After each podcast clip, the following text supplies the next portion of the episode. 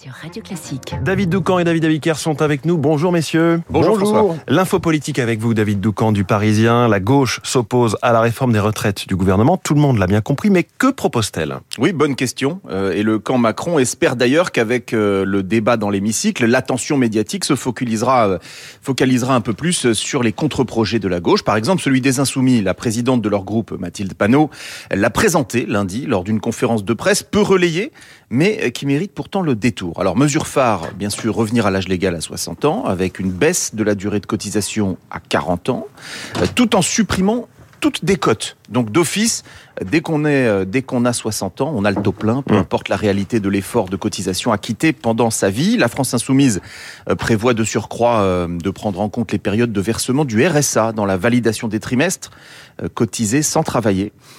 Convenons que c'est généreux. Tout ce que je viens de lister a un coût aurait un coût 27 milliards d'euros par an à partir de 2027. Mais ce n'est pas tout puisque les amis de Jean-Luc Mélenchon promettent aussi une hausse de la pension minimum, non pas à 1200 euros bruts comme la réforme du gouvernement euh, l'anticipe, mais à 1600 euros net par mois, avec par ailleurs un minimum vieillesse porté de 961 à 1128 euros. En deux phrases, je viens de rajouter 28 milliards d'euros euh, sur la note. Donc loin de résorber le déficit euh, du système évalué par le corps à 12 milliards en 2027, les insoumis le creuseraient euh, de près de 60 milliards supplémentaires chaque année. Un député socialiste, donc pourtant membre de la NUP, me confiait sa réaction.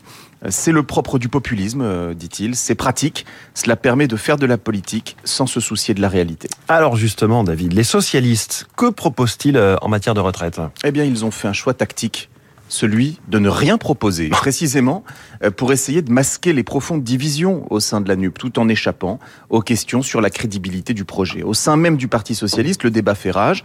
Certains, la tête à fond dans la NUP et donc dans le sillage des insoumis, veulent défendre la retraite à 60 ans. D'autres, euh, toujours un peu attachés à l'idée de gouverner un jour, jugent la mesure irréaliste. Les écologistes aussi, sont aux abonnés absents, à paraître contre le gouvernement, on peine à se faire une idée précise de ce qu'ils pensent du sujet. Ils n'ont, eux non plus, pas jugé utile de présenter un contre-projet. J'ai vu que l'ancien Premier ministre euh, Bernard Cazeneuve avait annoncé sa volonté de créer un nouveau parti euh, pour essayer de rassembler la gauche anti-NUP, ceux euh, qui, dit-il, aspirent à l'avènement d'une démarche crédible et sérieuse. On comprend qu'il en ait ressenti le besoin.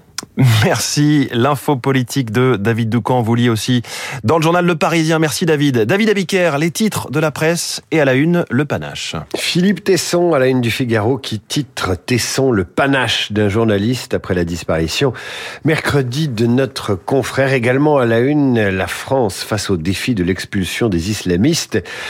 Toujours à la une du Figaro, Bachar el-Assad, le retour du boucher, titre Libération. Le dictateur essaie de se refaire une place sur la scène internationale. Le défi vertigineux du tout électrique, c'est la une du monde. Les taux d'intérêt au plus haut depuis 2008, c'est celle des échos. Retraite, l'Elysée allume un contre-feu en parlant de réforme du travail. C'est le décryptage de l'opinion ce matin. Le Parisien aujourd'hui en France titre sur la jeune Siem tuée par un délinquant multirécidiviste.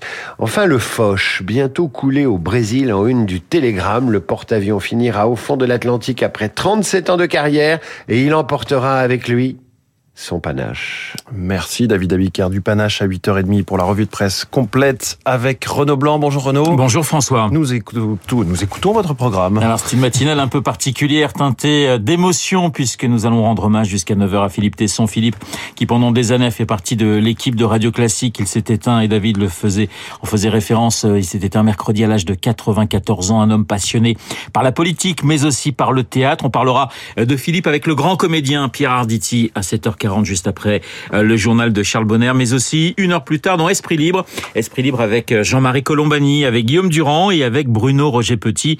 Bruno et Philippe, un duo de choc sur notre antenne pendant euh, des années. Dans cette matinale, toute actualité bien sûr, les retraites et l'intervention d'Elisabeth Borne chez nos confrères de France Télévisions, mais aussi le dîner hier à l'Elysée entre Emmanuel Macron et Benjamin Netanyahou dans le studio de Radio Classique et à 8h15. Frédéric Ancel, géopolitologue, spécialiste du Proche-Orient, Proche-Orient sous très haute tension. Rendez-vous dans trois quarts d'heure. Mais en attendant, la météo.